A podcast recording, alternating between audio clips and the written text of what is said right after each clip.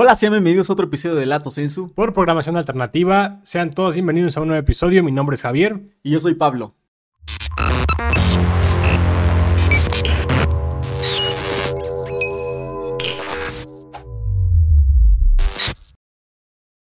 Hola amigos de Programación Alternativa, hoy en otra emisión de Lato Censo tenemos invitada a Tania Díaz Cauder. Ella es adiestradora canina desde hace mucho tiempo. Bienvenida Tania.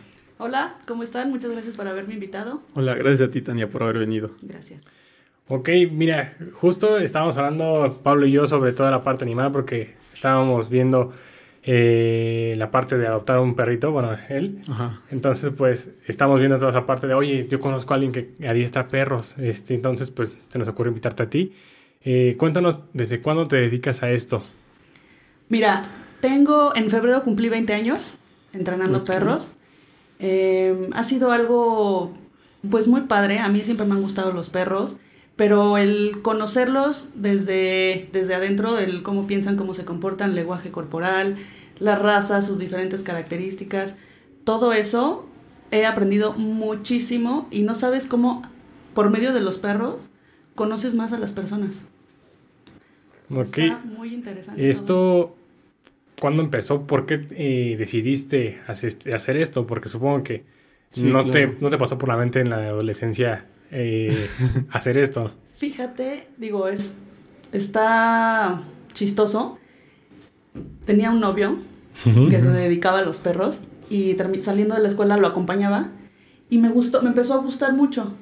Y empecé a, a tomar cursos, me empecé a meter a la federación. Después trabajé muchos años con el doctor Roca, que lo conoces muy bien. Eh, me empezó a meter a la onda de los perros de exposición Sí.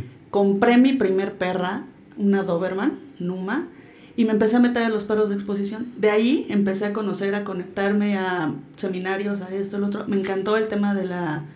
El tema de la exposición no me gustó mucho Sí. porque era algo muy muy cerrado, muy viciado y eso como que no, no, no me gustó mucho. Pero el tema de la obediencia, de ahí, pues brinqué para muchas cosas. Ok. Y en esta parte de la obediencia, ¿tú entras con él y él se dedicaba también a la obediencia o se dedicaba a las exposiciones? No, él se dedicaba, el doctor Roca, Sí. el doctor Roca era belleza, totalmente, pura belleza, por eso compré a la perra y la empecé a meter a, a belleza. Ok. Me costó mucho trabajo porque éramos las dos principiantes, aprendimos muchas cosas, le terminé el campeonato y salimos bien, pero sí, no fue nada fácil. Sí, me Nada imagino. fácil. Debe ser, sí, como dices, un mundo cerrado. Como en todos lados siempre hay como que los grupitos, ¿no? Que no dejan que los demás se anexen o que... Y, es entonces una son una mafia. No Es- quería usar esa palabra, es pero... una mafia porque- Pero sí.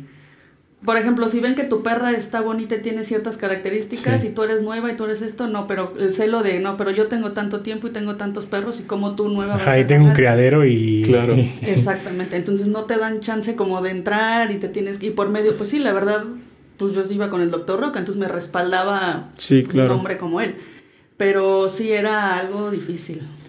Y luego, este, yo supongo que obviamente también tienen que tener un adiestramiento para poder estar en los concursos estéticos, ¿no? Sí. Entonces tenías que trabajar tanto la parte estética de tu perra como la parte, este, pues, de obediencia, ¿no? Entonces, ¿cómo, cómo era esa parte? Bueno, yo supongo que tú empezaste de ceros. Entonces, ¿cómo es todo ese proceso desde un inicio de en qué momento es bueno adiestrar un perro y cómo lo vas, este, pues, canalizando? Mira, el adiestramiento de belleza es totalmente diferente a uno de obediencia. Ok. Entonces, eh, el, el adiestramiento, el normal de obediencia, a partir de los cuatro meses ya puedes empezar a adiestrar a un perro. ¿Por qué a partir de los cuatro meses? En primera, porque el cuadro de vacunación tiene que estar completo porque el perro sale. Sí. Entonces tiene que estar protegido. Segunda, el perro a partir de los tres meses empieza a controlar esfínteres. Por todo ese tema de que es que no quiero que se haga del baño adentro. Sí, y claro. muchas veces es que de bebés pues no pueden controlar y deben de tener una madurez. Ya cuando la tienen, entonces empezamos ya a trabajar para que yo lo, yo lo manejo todo con reflejo positivo. Todo es con premios. El único castigo que tengo es el collar.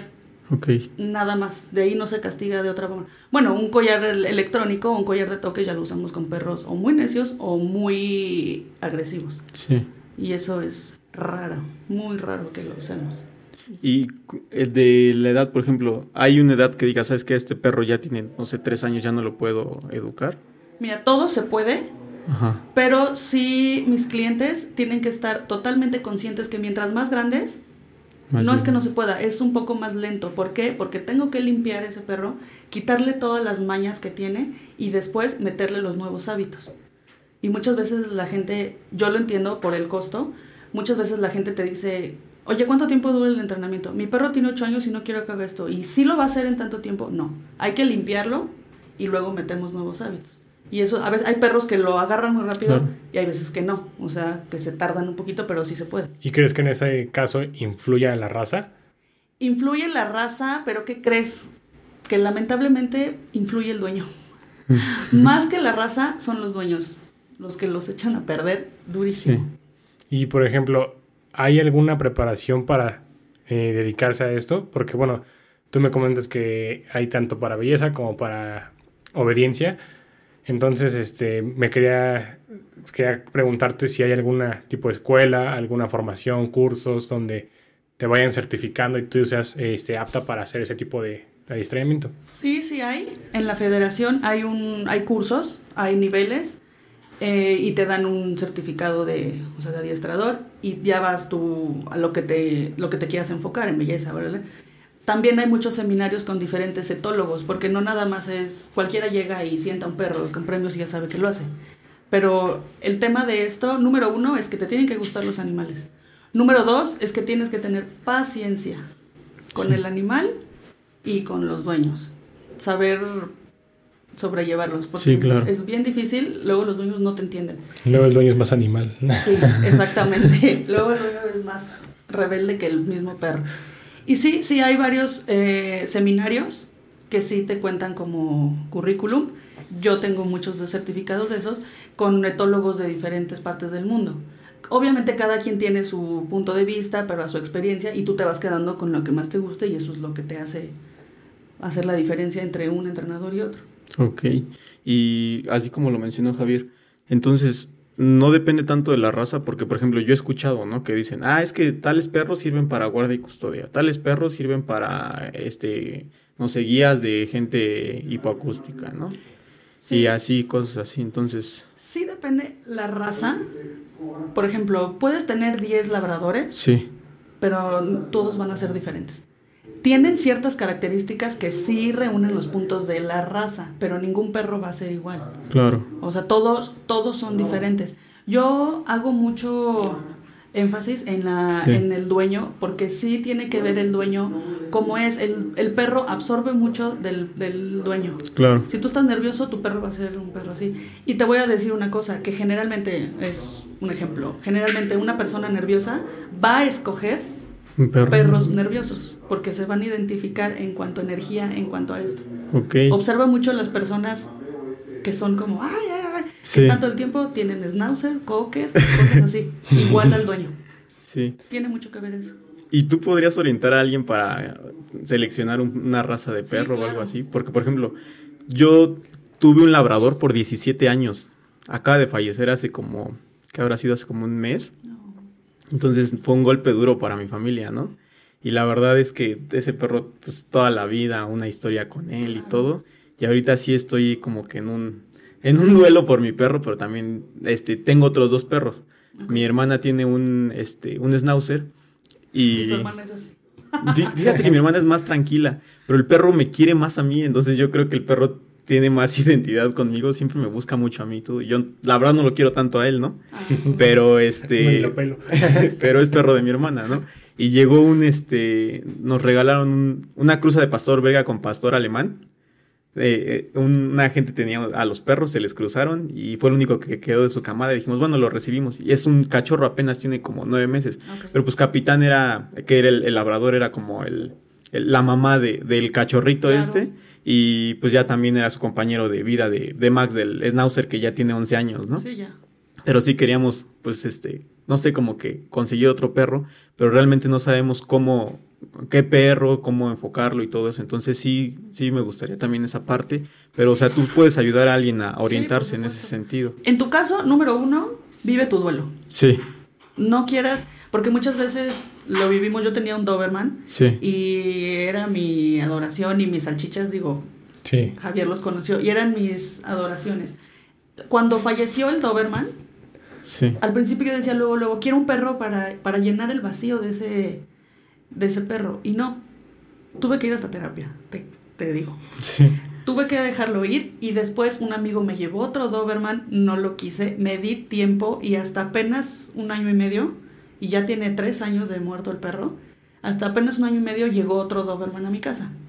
Entonces, yo te aconsejo que des un poco de espacio y después seas honesto contigo y digas, ok, a ver, soy una persona activa, soy una persona que no le gusta hacer mucha actividad física, Sí. entonces, ¿qué tipo de perro me funciona? Claro. Porque muchas veces ves al perro físicamente y dices, ay, me encanta este perro, pero es así. Entonces, no, le, no te va a demandar demasiada actividad física, tienen mucha energía y es por eso que terminan regalándolos o terminan en la calle, porque ya no los aguantan. Tú ve a la Jusco, ¿no sabes? Así, de perros, que hacen eso, ya no los aguanto, voy y los boto ahí. Porque nadie los quiere, porque no es tan fácil que, un per que una persona se haga responsable de un animal.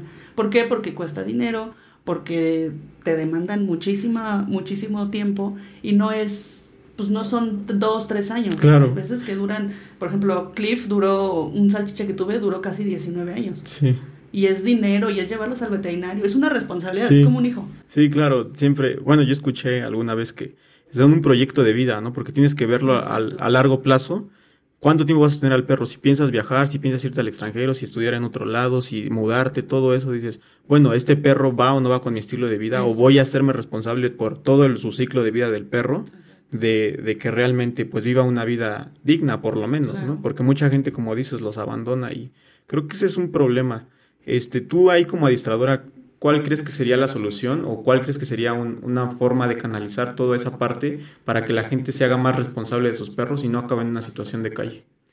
Mira, número uno, eh, los perros no son un, un juguete. Por ejemplo, muchos, muchos niños les piden a los reyes y a los tres meses ya me aburrí, ya no quiero. Entonces ya los, los botan.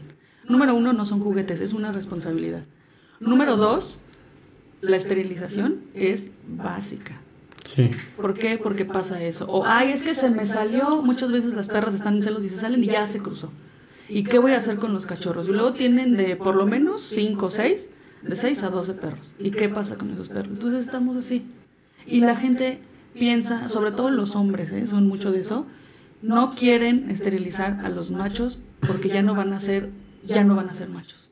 No, es que no, ya no van a ser machos, ya no va a tener ese carácter, ese, eso no existe, en los animales no existe, no hay vanidad, no hay nada de eso. Entonces les vas a ayudar, la esterilización ayuda para prevenir cáncer, para prevenir muchas enfermedades y además ayuda a que no haya tanto perro en la calle. Sobre todo por eso. Ok. Y, por ejemplo, eh, ¿cuál consideras tú que sería como que la raza más complicada que te ha tocado a ti o a lo mejor raza que no recomendarías? La raza más complicada para entrenar, ay, los perros de cacería. Híjole, los Beagles, los Bloodhound, los Basset Hound, los Dash Hound andan en su mundo. Ellos están en su mundo de presa, presa, presa, presa, presa. Y casi, casi tú les tienes que dar premios súper atractivos para ellos para que en verdad pongan atención, porque si no, andan en su ¿Te ha tocado entrenar algún perro de casa? de cacería, sí. Sí, entrené con un amigo varios, pero una perra famosa, entrené a la hija de Imanol, ¿se acuerdan de Imanol? Imanol Landeta. Bueno, son actores seguramente, son actores y entrené a esos perros con otro amigo, se llamaba Noiset. Y era muy inteligente, pero sí era como, a veces como medio autista. ¿Y esos perros de casa son agresivos? O sea, si ven a otro perro, te lo quieren No, fíjate que no. Más bien te digo que su objetivo es presa. Entonces van y huelen algo y están oliendo y están enfocados, o huelen la pared, o huelen el piso, están en otro mundo. Yo conocí a un señor que le gustaba ir a, a cazar y se iba este, a otros estados, ¿no? Se llevaba a sus perritos. Dice, se me perdían porque se iban y tras la pesa y ya cuando veía ya no los encontraba. Dice, Sí. se me perdieron tres perros así, este, que Sí, se sí. van y, y se pierden de que están, andan en su Sí. rollo y ya. Sí, y está, está padre, el entrenamiento de perros de cacería está padre. Y, por ejemplo, la raza, en el caso contrario, que más, La más fácil, fácil. o que El perro más fácil, menos tiempo te cueste. Los labradores, cualquier, cualquiera que esté cachorro, labradores, Doberman, Boxer, Golden, son súper rápidos. Súper rápidos, súper entendidos. Y, por ejemplo, yo que te conozco, Sí. bueno, de más tiempo, eh, sé que has entrenado como que eh, perros de gente, pues, famosa, ¿no? Sí. Eh, esos clientes, ¿qué tal son? ¿Son complicados? A lo mejor son más demandantes porque quieren las cosas como, pues si te pago más, lo vas a hacer más rápido, lo vas a hacer mejor, le vas a echar más ganas. Fíjate que para mí todos mis clientes son importantes. Sí. Todos y a todos los trato por igual y a todos les cobro igual. No hay uno que me diga, es que yo porque soy más, sí, sí eres, pero para mí eres fulanito y se acabó. Entonces yo les doy el trato igual y que con- como que conmigo, como que dicen, ah, bueno, entonces ella me trata que así como igual a Juanito Pérez, sí. Entonces salen a entrenar conmigo y son muy accesibles. O sea, ya son como que se bajan tantito y ya empiezan a trabajar de otra manera. Y por ejemplo, esa dinámica que tú trabajas es junto con el cliente, ¿no? Porque a lo mejor muchos te dicen, ah, pues ahí está mi perro, ahí sácalo y Sí. llévatelo y Ah, claro. no quieres sí. saber nada de él. Entonces, no sé, tú involucras mucho al cliente, Sí, ¿no? yo involucro mucho al cliente porque, y lo trabajo, yo lo manejo a domicilio. Sí. No recomiendo las escuelas de adiestramiento porque yo estuve en una de ellas, no voy a mencionar nombres para no quemar, pero yo estuve en una escuela de, de, de entrenamiento y los tratan mal, muy mal. O sea, eso de que, no sé, lo llevo cinco meses, ¿no? Para entrenarse. Lo llevo cinco meses y están de lunes a viernes en una jaula, 23 horas, y nada más lo sacan una hora a hacer popó, pipí, comer y entrenarlo. Nada más. Y si el perro es muy latoso, pues lo pico, pues le pego, pues le hago. Entonces, a mí me ha funcionado que en 20 años yo voy a domicilio para que, número uno, para que mi cliente se sienta más cómodo. Número dos, para que vea que no se le maltrata al animal. Número tres, porque él tiene que participar.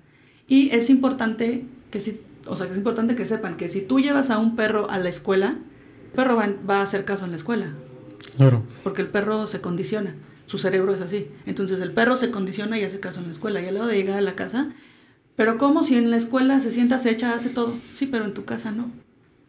Es como a veces su área de niños en la confort. escuela. Exacto. Entonces, no quiero. Entonces, para mí es más fácil trabajarlo en casa porque ahí vemos todos los temas, desde corrección de malos hábitos dentro y fuera de casa. Ok. Es más fácil. Sí, aparte trabajas como que en el ambiente del perro. No, no sacas de su, en su entorno. Exacto. Y por ejemplo, bueno, cuando llegó el cachorro que te, que te menciono, el, el de la cruza de los pastores, este, lo empezamos a llevar en adiestramiento también, pero este, se cruzó la pandemia y nos quedamos ahí en stand-by porque el entrenador ya no volvió, ¿no? Pero, por ejemplo, yo me di cuenta de que él solamente hacía, iba con mi hermana al adiestramiento, más o menos era una dinámica como la tuya, él fue a nuestra casa, conoció al perro, nos conoció a todos, pero mi hermana era la que salía con él a, este, a trabajar. Entonces, este, pues obviamente el perro la obedecía a ella y creó un vínculo con ella, pero no con el resto de la familia. ¿Cómo haces para que realmente sea este, armónico con todos los que viven en esa casa y que el perro realmente respete pues una jerarquía con todos, ¿no? Exactamente. Ahora, eso es un punto importante. Cada perro tiene su... elige a un líder. Sí. Entonces, en este caso no me atrevería a decirte la eligió a ella. Más bien yo creo que es porque le cedieron el mando a ella. Ahí todos deben de involucrarse en el entrenamiento. Todos deben de participar. Todos deben de darle órdenes, darle esto, en ocasiones someterlo, pasearlo, darle de comer. Claro que si viviera tu hermana sola, pues sí, pero en este caso no. Entonces Claro. todos deben de involucrarse y sí comentarle al adiestrador que le cede el mando y cómo deben de hacerlo. Cada quien tiene su pues su manera de enseñar, su estrategia y no y no quiero decir que estén mal los Claro. demás. Cada quien tiene su, su manera de entrenar, a algunos les funciona, a otros no. Muchos perros se acomodan bien con cierto entrenador, a con otros no, o sea, depende de cada persona, pero sí es importante que el entrenador le ceda el mando a todos. Y bueno, y también supongo que esto es pues una inversión, o sea, es un negocio para ti, pero supongo que hay gente que te dice, oye, pero es que es mucho dinero, yo tengo a alguien que me cobra más barato, tú ahí cómo respondes.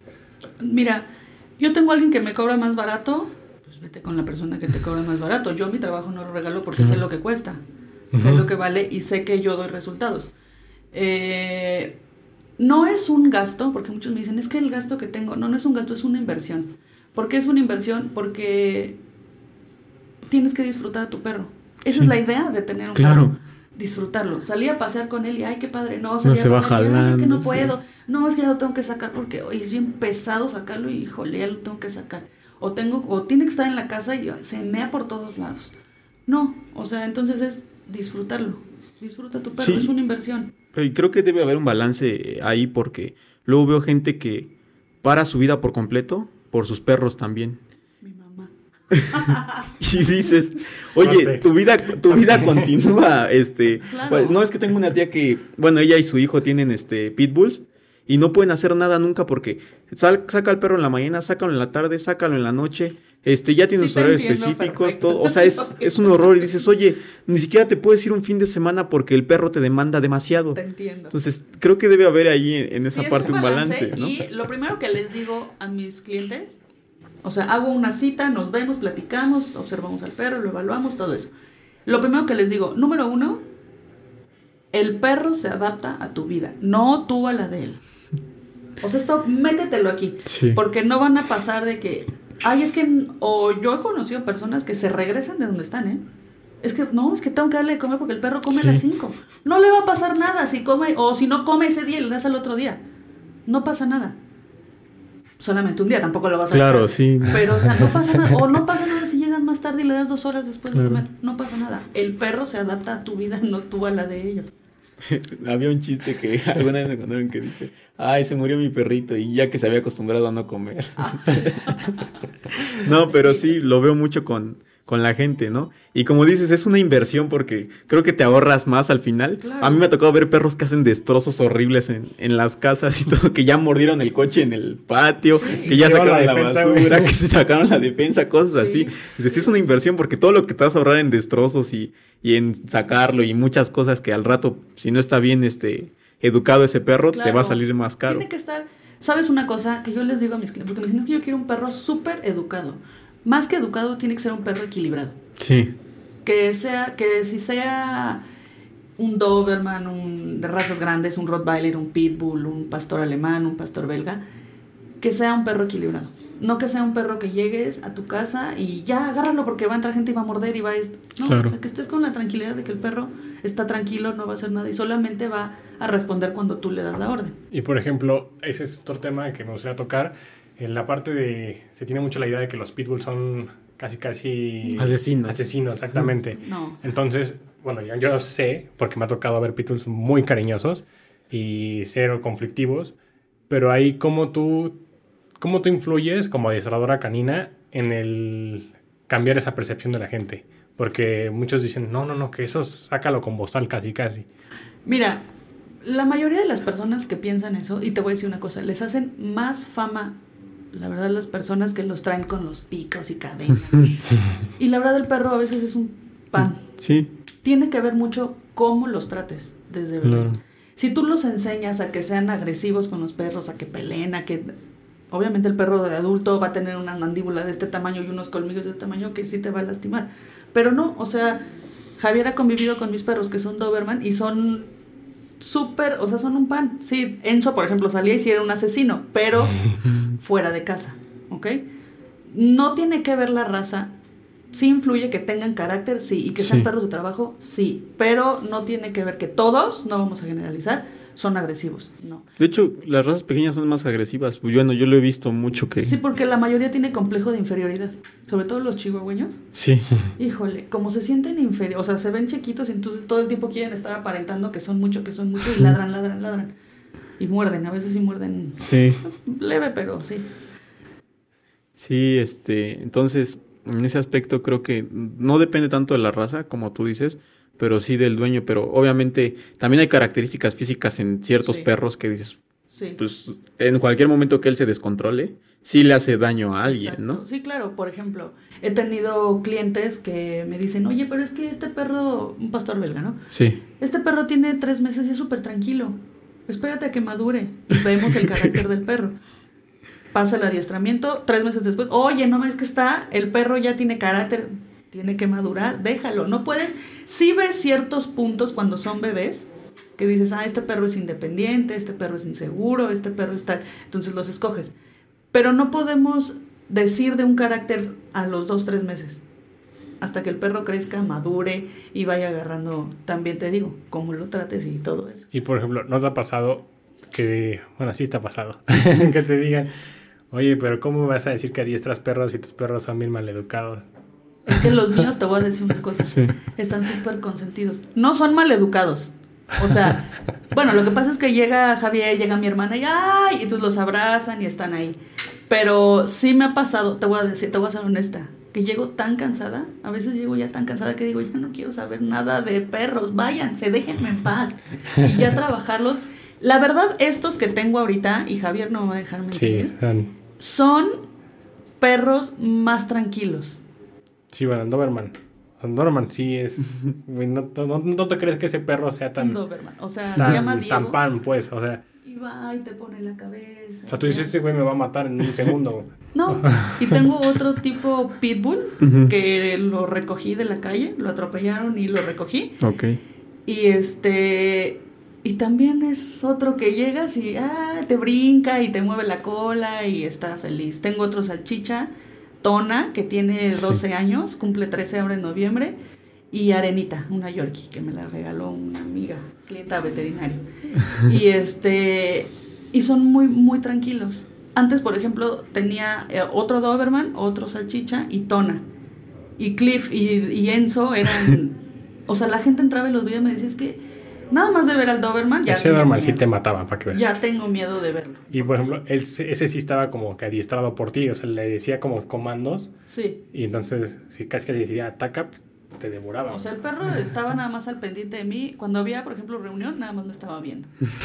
y en cuanto yo daba una orden de algo, o sea, enseguida empezaba a buscar su su objetivo.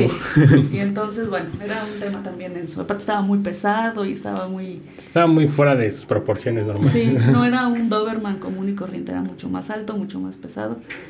Pero bueno, sí, mucha gente me dice, oye, tú entrenas perros y todos tus clientes están, todos tus alumnos súper bien entrenados. Y los tuyos, bueno, pues. Como una maestra de escuela, ¿no? Sí. Yo no sabe sumar, pero yo enseño a sumar. no, pero es que se hacen mucho estigma sobre los perros. Mi familia es mucho de pitbulls. Mi tío llegó con un pitbull hace como 8 años o 10 años.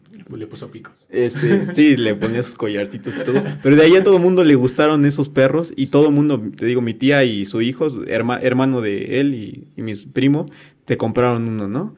Él se compró otros dos, una de mis tías tiene una bully y así, entonces a mí se me perdió el, estigma de que son perros agresivos o son perros de ataque o así. Me acuerdo una vez haber ido a, un, a una mecánica que me arreglaran algo y tenían a su pitbull bien amarrado y así como que lo querían hacer muy bravo. Me le acerqué, lo acaricié y súper contento y el güey se sacó de onda, ¿no? Porque dice, es que todo mundo cree que los va a atacar. Pero es que ahí tienes que aprender a convivir con, con el perro. Supongo que también el perro siente esa parte de rechazo de la parte del humano. Ahora, te voy a decir una cosa que, que bueno, esto es algo importante. Cuando veas a cualquier perro que te mueve la cola, mucho cuidado con decir, ay, es que está buena onda. O sea, no, está buena onda de lo que él está pensando. Sí. ¿Quién sabe qué está pensando él?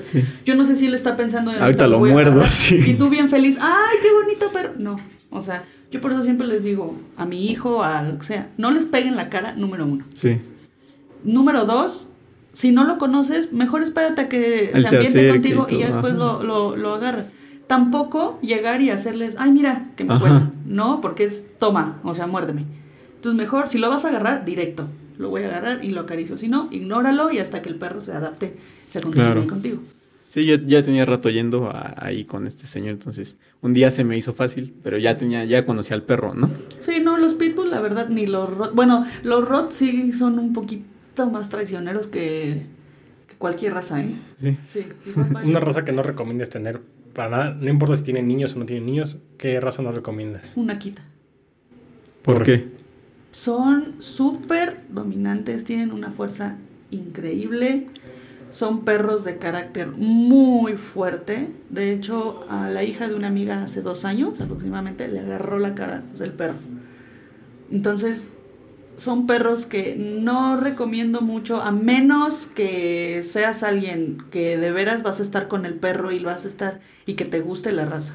Si no, una quita no. También he oído mucho de los husky que los abandonan o, que son, un relajo. Son tremendos. Tienen un. Ellos también tienen un instinto de trineo.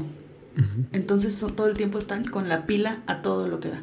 Entonces, sí necesitan a lo mejor un, estra- un adiestramiento de obediencia y después un adiestramiento como de trineo.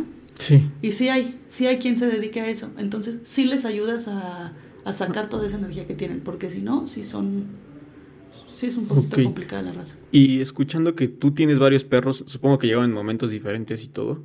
Yo te contaba que quería adoptar otro perro. De hecho, cuando llegó el, el cachorrito, este, eh, Aquiles, le pusimos este, Chilaquiles de cariño. sí le hicimos chilaquiles de cariño al perro. Este, teníamos miedo de juntarlo con los otros porque lo fueran a rechazar, lo fueran a morder o algo así. ¿Cómo trabajas esa parte con los mismos perros para que ellos se integren y no exista esa violencia entre ellos? Ok. Eso también es un punto importante. Siempre que llega un perro a una casa y tienes otros perros, sobre todo cuando son perros dominantes y ya grandes, Sí. lo mejor es sacarlos. No los presentes dentro de casa. ¿Por qué? Porque es su territorio. Sí, Entonces ahí pueden reaccionar malo y la primera impresión que se van a quedar ambos es negativa.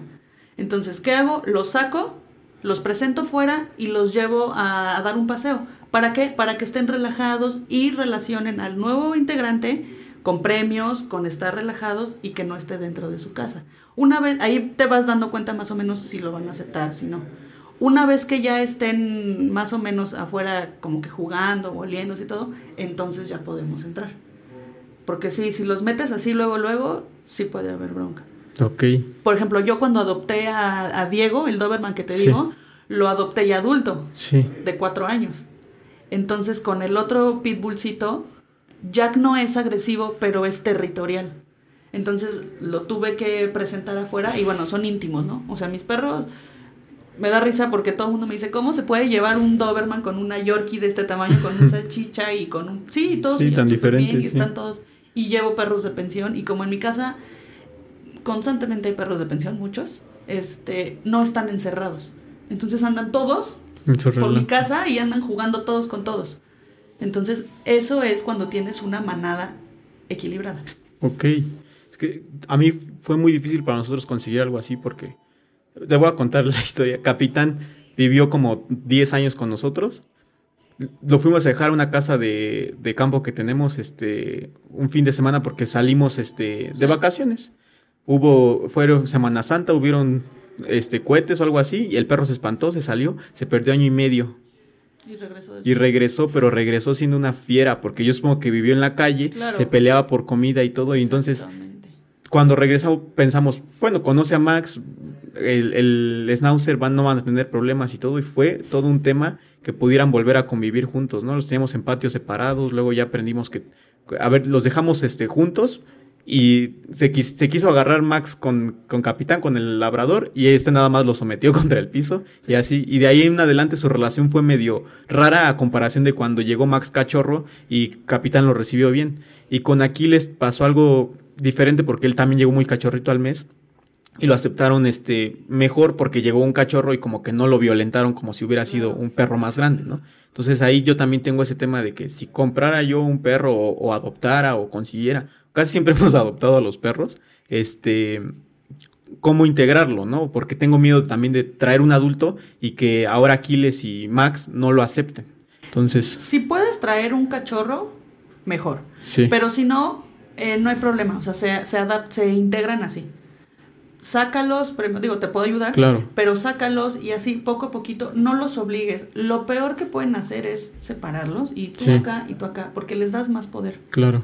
Entonces, no, intégralos, estarlos vigilando, estar, es algo complicado porque ahí entra parte de la etología, de estar observando el lenguaje corporal del perro, cuando va a atacar, cuando va a hacer, entonces corrígelo y hazle y premialo cuando hace esto. O sea, es algo, es un tema, pero digo, lo puedes, lo puedes hacer sin, sin, ningún, sin ninguna complicación. El chiste es que tú también digas, sí lo voy a hacer y sí puedo. Porque se empiezan a pelear y en ese momento la mayoría dice, Entra en pánico. sí. no, ya no, ya no quiero y mejor sepáralos porque no se van a agarrar un día y se van a matar y ¿verdad? A lo No. mejor yo no quiero el perro, te lo regreso. Sí, exacto. Entonces, sí, darle, darle también la oportunidad a los perros de la calle y los Sí. perros que no tienen un hogar. Muchos, te lo juro que no sabes. Luego hay albergues que están. Sí, claro. Pero o sea, dices, ay, no, no puede ser. Me quiero llevar a todos, pero pues bueno, no se puede, ¿no? Pero sí, darle la oportunidad a un perrito, sí. Y esa parte, ¿cómo lías tú con ello? Porque esta, esta campaña que está saliendo últimamente de no compres, adopta. Adopta. Entonces, no sé cómo tú lo ves desde tu punto de vista y qué es lo que tú recomiendas y qué es lo que le dices a la gente que quiere comprar un perro, no quiere adoptar. Mira, ahí yo estoy a favor de la adopción. Sí. Mm, Y te digo, yo he recogido perros de la calle. Javier sabe a cuántos perros he ayudado, que los recojo y, y los rehabilito y los hago y los curo y luego los doy en adopción. Hay veces, te voy a ser sincera, que así como puedo recoger un perro de la calle, como también digo, quiero un Doberman. Claro, es y que... pues no vas a ver un eh, Doberman en la calle, ese es el, los cachorros. y ese es el problema. Entonces te voy a decir algo. Yo no estoy en contra de que compren perros, siempre y cuando se vayan a ser responsables de ellos. Porque sí, obviamente no vas a encontrar un Doberman, no vas a encontrar un, Claro. una Akita, no vas a encontrar un Pitbull bien en... Sí, en la calle. Que yo entiendo que todos dicen, ay, pero qué mala onda, es lo mismo. No, no es lo mismo. No es lo mismo que tú digas, quiero tal perro a que tengas uno de chile, mole y pozole. No importa. Pero sí se vale. Yo no, yo la verdad, en eso yo no me meto porque cada quien tiene su... Si lo quieres comprar, cómpralo, pero hazte responsable. Ahora, tampoco estoy a favor de las personas que tienen este criaderos y están cada tres meses con las perras y dale y crúzalas y crúzalas. Sí, claro. No. Pero pues sí, o sea, si no, imagínate, si, eh, si no existiera, o sea, si ya todo lo cerráramos, pues al rato ya no va a haber perros. Porque ya todos esterilizados. Y luego ya todo, este, no compres, no hagas, no esto. Entonces, o sea, Entonces, por ejemplo, también esa parte de los criaderos, o sea, eh, es, pues, es gente que explota a los animales por tener un beneficio. Entonces, ahí que les puedes decir a toda esa gente. mira, yo, hay personas que sí explotan a los animales y lucran. O sea, no estoy en contra de que los tengan, pero vaya, puedes tener una, dos perras y la puedes embarazar una vez al año. O sea, pero luego la pobre perra terminan con enfermedades en las en las tetillas horribles. Entonces no se vale. No se vale de verdad. Si tú crees que los perros te dejan dinero y que te da flojera trabajar, o sea, en verdad no es por ahí. No no es por ahí. Los perros no tienen la culpa de que, seas un huevón. Es que aparte, bueno, obviamente depende de la raza, pero he visto perros en Expocan, por ejemplo, que te venden, ah, sí, te vendo este boxer en 30 mil pesos. Obviamente su árbol genealógico y su pedigrí y todo eso, pues que viene de campeones, etcétera. Pero ¿no crees que ahí sí están lucrando bastante con un animal? Mm, Mira, pues en precios y eso, la verdad es Están a que precio. están bien. Porque te voy a decir algo, o sea, por ejemplo, mis perros no cuestan 30 mil pesos, cuestan más. Pero a lo mejor me callo, yo no digo nada, porque, o sea, todos han sido regalados, ¿me entiendes? Yo, yo, yo, yo, nunca he comprado un perro y nunca lo voy a comprar. O sea, a mí, a mí me lo regalan, pues probablemente porque tengo amigos y tengo conocidos, entonces Claro. me los regalan y porque saben que yo los cuido y los trato bien. Pero sí pagar, vaya, yo no pagaría tanto dinero por un perro. O sea, no se me hace, pues, no, o sea, no, no, no. Y sí, o sea, 30 mil pesos, imagínate. Y luego nacen 10, 30, Sí. 40 mil pesos. No, y hay perros que los venden en 100, 100 mil pesos, o sea, 120, 120 mil pesos. Está... No, para que ni siquiera después de comprarlo no lo eduques y sea un desmadre. Exactamente. te, voy a, te voy a platicar que una clienta compró una, una cachorra sin papeles, que se la vendió un conocido ¿eh? de la federación, que lo conozco muy bien. Este, Nombres. No, Ah, sí, güey, no a cállate. Pero se la, se la vendió a esta perrita en 50 mil pesos, sin papeles.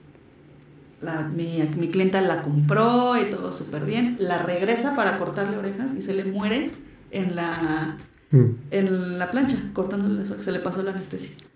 Ya no se lo quería reponer. O sea, le dijo, no, ya no te lo voy a reponer. Mejor el veterinario que le cortó las orejas le repuso a otra perrita porque le dio pena de la cantidad de dinero que había pagado por el perro y que a la mera se murió. Y no, porque mi clienta dijo, no, le van a hacer un estudio y tenía falla en el corazón. O sea, sí venía mal de, crea- de criadero. Entonces, imagínate ahí también. ¿Tú crees que no lucran? Sí, y esa parte también de cortarle la cola, cortarle las orejas, ¿también estás de acuerdo con eso? ¿O qué opinas de la gente que lo hace? Pues sí estoy de acuerdo con ciertas razas. La verdad. Sí, bueno, Doberman se ve bien, boxer, boxer, pitbull también. pitbull. Ah, bueno, o sea, también el gran danés ya ahorita, ya más bien ves más con orejas caídas Sí. que con orejas paradas. Pero sí creo que, por ejemplo, sí hay razas que si no les cortas la cola, aunque se ven bonitos igual, pero yo pienso que, por ejemplo, yo a un Doberman, yo sí le cortaba las orejas y la cola. Te dicen, a ver, córtatelas tú. Pues no, porque como yo soy humano y mis orejas tienen que ser. Bueno, es que ese es el Es comentario que hay- Sí, Se ha, cuales- se ha sí, sí, satanizado sea, muchas cosas sí. últimamente. Sí, la verdad. Obviamente, en, por ejemplo, en, en exposición como en Expocan, casi, casi si no tiene las orejas cortadas ni la Sí, cola, no ni un perro que por lo general lo lleva, ni siquiera lo voltean a ver. Exacto, entra, pero no lo vuelten a ver. En Europa ya se está permitiendo que entren rots con cola larga, con Doberman con orejas largas, boxer y cola larga. Pues sí, o sea, la verdad tendría que ser así, pero estamos acostumbrados a verlos de cierta manera. Entonces, Claro. pues es un estándar, más bien. Sí. Y pues pasó a ser un negocio porque yo me acuerdo cuando, bueno, cuando yo era niño era como de, ah, yo tengo un labrador, tú tienes un labrador, que los cruzamos tengamos perritos y no lo hacías con el afán de, de un lucro. Yo creo que con los años cada vez se ha vuelto más Sí, claro. un negocio y también cada vez se ha satanizado más el... Es que ya ahorita el está, ese- no sé si te has dado cuenta, a lo mejor ya no hay tantos perros en la calle porque ya muchos se adoptan. Sí. Todos, antes era como, ay, guácala los perros. No, ahora es, ¿no te gustan los perros? ¿O no tienes perro? Ajá. ¿Cómo? O sea, eso, eso por un lado está bien. Porque aparte también, yo soy mucho de, por ejemplo, mi hijo que crezca con perros. ¿Creces mejor con perros? Muchos también me dicen, ay, pero es que tu hijo con el perrerío y el perro aquí. Sí, pero cre- eh, son más sensibles, son más responsables, tienen otro desarrollo y tienen otra mente. O sea, yo lo he visto. A, a que Sí. niños que no tienen perros son, ay, el perro. Sí, Ay, no sé". son niños más seguros los niños con, Sí. que tienen contacto Sí, con sí, los sí, animales. Sí, pues también tienen como que cierta facilidad al relacionarse con otros, Claro, otras personas o otros animales. claro. Claro, además yo creo que el hecho de que le compres, bueno, es que creo que es una responsabilidad de los padres y de los de los niños también que los que los hagas comprometerse con la vida del perro, ¿no? Y los haces responsables desde chicos. Yo a Capitán desde que era niño yo dale de comer, límpiale, levántale y te haces de una costumbre y también de este pues de hábitos con el animal y el animal también aprende este tam- también su lugar y también tú aprendes cómo lo tienes que tratar y qué Así es. tratamiento le tienes que dar constantemente. Exactamente.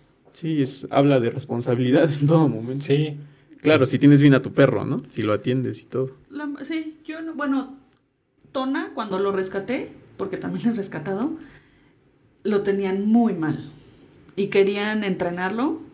Cuando el perro se le veían todos los huesos, le daban 25 pesos de croquetas a la semana. Un vaso de agua al día.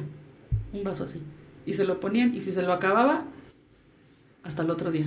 Y las croquetas, si las compraban un lunes y el miércoles ya no había croquetas, hasta el otro lunes. y bueno, para, para finalizar esta entrevista, eh, ¿qué consejo le darías a la gente que quiere ser como tú, que quiere eh, adiestrar perros o quiere dedicarse a esta parte, a lo mejor no con perros, pero a lo mejor con otro tipo de animales? ¿Qué, qué recomendación le das? Eh, yo pensaría que el, lo mejor que puedes hacer es estar en contacto con la naturaleza. Entonces, sí creo que si una persona quiere dedicarse a algo con los animales, creo que valdría la pena para su desarrollo, tanto sentimental como emocional, como mental. Te ayuda muchísimo a ser mejor persona. Ayudas, ayudas mucho y la verdad es que sí. Eh, confiaría plenamente en esa persona. Y dirías, se puede, bueno, tú lo haces, ¿se puede vivir de esto? La gente que te pregunta, ¿se puede Sí. vivir de eso? Totalmente. Totalmente sí. Yo creo que más en estos días, ¿no? Sí, la verdad sí. La verdad sí, sí puedes vivir de eso, siempre y cuando seas bueno, no sea- seas honesto, porque yo así, honesta 100%. Y como les digo, si un cliente está aquí o está acá, yo les cobro igual. O sea, Y- no hay... Déjanos tu contacto, si alguien quiere ponerse en contacto contigo eh, para entrenar algún perro o algo, tus redes, puedes decirlo desde la cámara para Sí, que... claro que sí. Mi Facebook, en Facebook estoy como Tania Díaz Couder Siria, Irak. Y mi Instagram, Tancouder, bueno, arroba Tancouder. Y mi celular, 55 36 77 0027. Perfecto, para si Pues ya saben, amigos, si quieren Claro. contactarla. Algún perro fuera de lo común, des- desobediente, pues Claro que sí. Tania yo, yo la recomiendo personalmente, creo que es una persona muy capaz, muy, muy hábil en lo que hace y creo que más que nada eh, quiere a los animales. Yo lo veo por sus, su ejemplo con los perros Yo la veo como los quiere, como los rescata y creo que están en buenas manos. Confío en ella para dejarla a mi perro. Muchas gracias por haberme invitado. Gracias, Gracias, Tania. Tania. Nos vemos. Bye. Hasta la próxima. Bye.